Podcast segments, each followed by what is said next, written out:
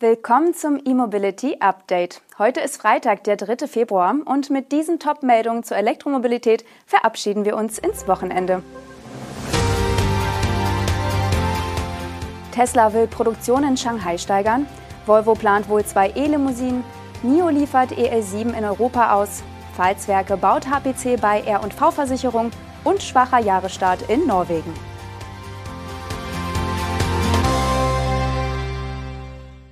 Tesla plant offenbar die Produktion in seinem Werk in Shanghai in den nächsten zwei Monaten zu steigern. Dabei geht es aber nicht um weitere Ausbaumaßnahmen am Werk, um die Kapazität zu steigern, sondern eine höhere Auslastung der zuletzt etwas gedrosselten Anlagen. Das schreibt Reuters unter Berufung auf ein internes Planungsmemo von Tesla.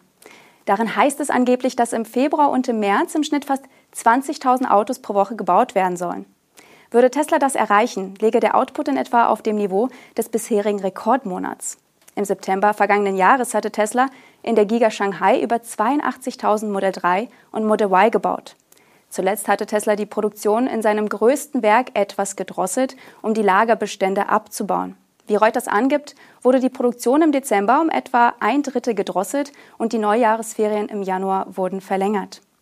Da nach den Preissenkungen die Nachfrage sprunghaft gestiegen ist und die Lager Lagerfahrzeuge verkauft sind, sollen jetzt wieder mehr Autos gebaut werden. Elon Musk hatte bereits verraten, dass die Bestelleingänge fast doppelt so hoch sind wie vor der Preissenkung. Tesla gibt aber nicht an, woher die hohe Nachfrage kommt. Denn die Preise wurden nicht nur in China gesenkt, sondern auch in Europa.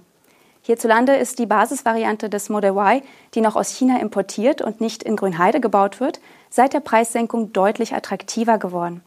Im Geschäftsbericht 2022 gab Tesla die Produktionskapazität der Giga Shanghai noch mit 750.000 Fahrzeugen pro Jahr an. Legt man jedoch die bereits erreichten 82.000 Fahrzeuge in einem Monat zugrunde, könnte die Fabrik auf ein Jahr hochgerechnet sogar fast eine Million Elektroautos bauen.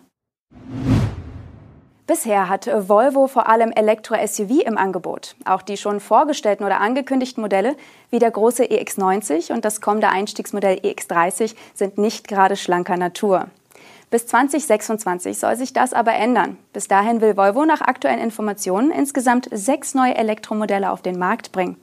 Neben dem EX90 und EX30 sollen das ein rein elektrischer Nachfolger des XC60 werden, also wieder ein SUV, und der für China gedachte Elektrovan auf Basis des Sika 009.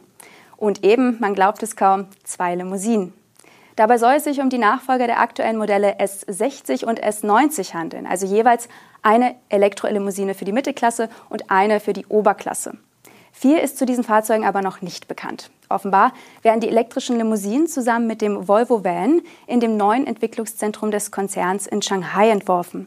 Theoretisch kommen für die Limousinen zwei Plattformen in Frage. Die sogenannte SPA2, die etwa der EX90 nutzt, oder die SEA des Volvo-Konzernmutters Geely, auf der zum Beispiel der EX30 basieren wird und auch der Volvo Van. Egal welche Plattform es wird, für die Kunden sind zwei neue Elektrolimousinen eine gute Nachricht. Bei einem Thema müssen insbesondere die Deutschen jetzt stark sein. Für die Kombimodelle V60 und V90 gibt es bei Volvo bisher wohl keine Pläne für rein elektrische Nachfolger. Der chinesische Elektroautohersteller NIO hat mit den Auslieferungen seines SUV-Modells EL7 in Europa begonnen. Die ersten Exemplare erhielten Kunden in den Niederlanden. Die ersten Auslieferungen des EL7 in Deutschland, Dänemark, Schweden und Norwegen sollen in Kürze folgen. Die ersten Übergaben des SUV-Modells in den Niederlanden erfolgten konkret am 31. Januar. Damit hält NIO seinen im Oktober angekündigten Zeitplan bis dato ein.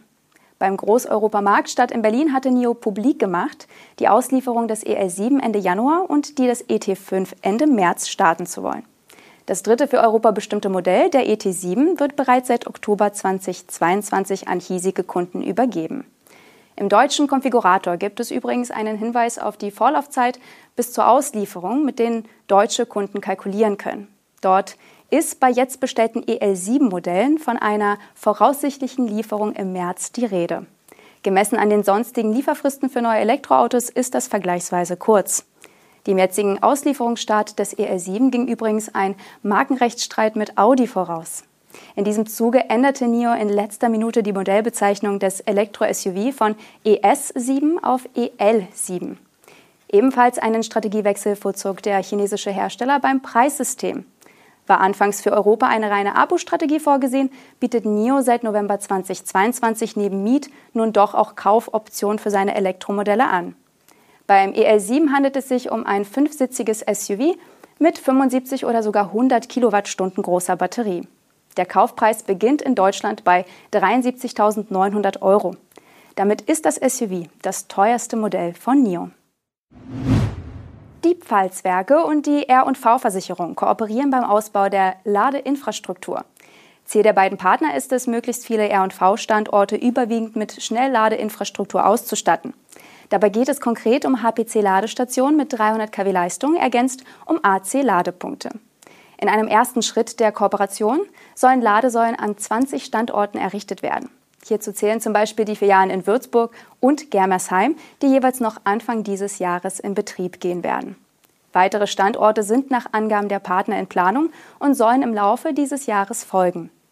Die Pfalzwerke-Gruppe hat ihr Ladeinfrastrukturgeschäft in den vergangenen Jahren kontinuierlich ausgebaut. Der Schwerpunkt liegt weiterhin auf der Pfalz und dem Saar-Pfalz-Kreis, aber der Anbieter ist zunehmend auch darüber hinaus aktiv. Bundesweit gehöre man bereits heute zu den Top 5 der Betreiber für Schnellladeinfrastruktur, schreiben die Pfalzwerke in einer Mitteilung. Der Kooperationspartner R&V-Versicherung beschäftigt seinerseits rund 15.000 Mitarbeiter und vertreibt seine Produkte allen voran in Filialen der Volks- und Raiffeisenbanken, aber auch in einem eigenen Netz aus Generalagenturen und Hauptvertretungen. Die R&V-Versicherung ist nicht der einzige Partner der Pfalzwerke. Das Unternehmen arbeitet auch mit Baumärkten wie Hornbach und Globus, aber auch mit Anbietern wie Decathlon, Pflanzenkölle und Rewe zusammen. Und zum Schluss noch ein Blick gen Norden. Nach der Party kommt der Kater. So könnte man die Neuzulassungen in Norwegen salopp zusammenfassen. Im Dezember gab es noch nie dagewesene Rekorde bei den Elektroautos und den Neuzulassungen insgesamt. Jetzt kommt die Ernüchterung.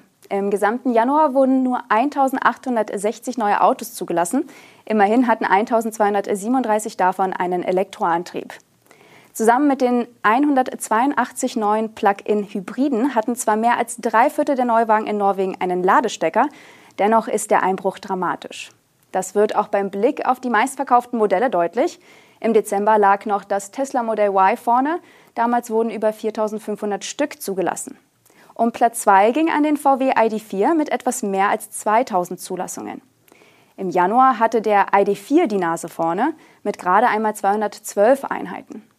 Die kuriosen Umstände sorgen für einige bemerkenswerte Platzierungen.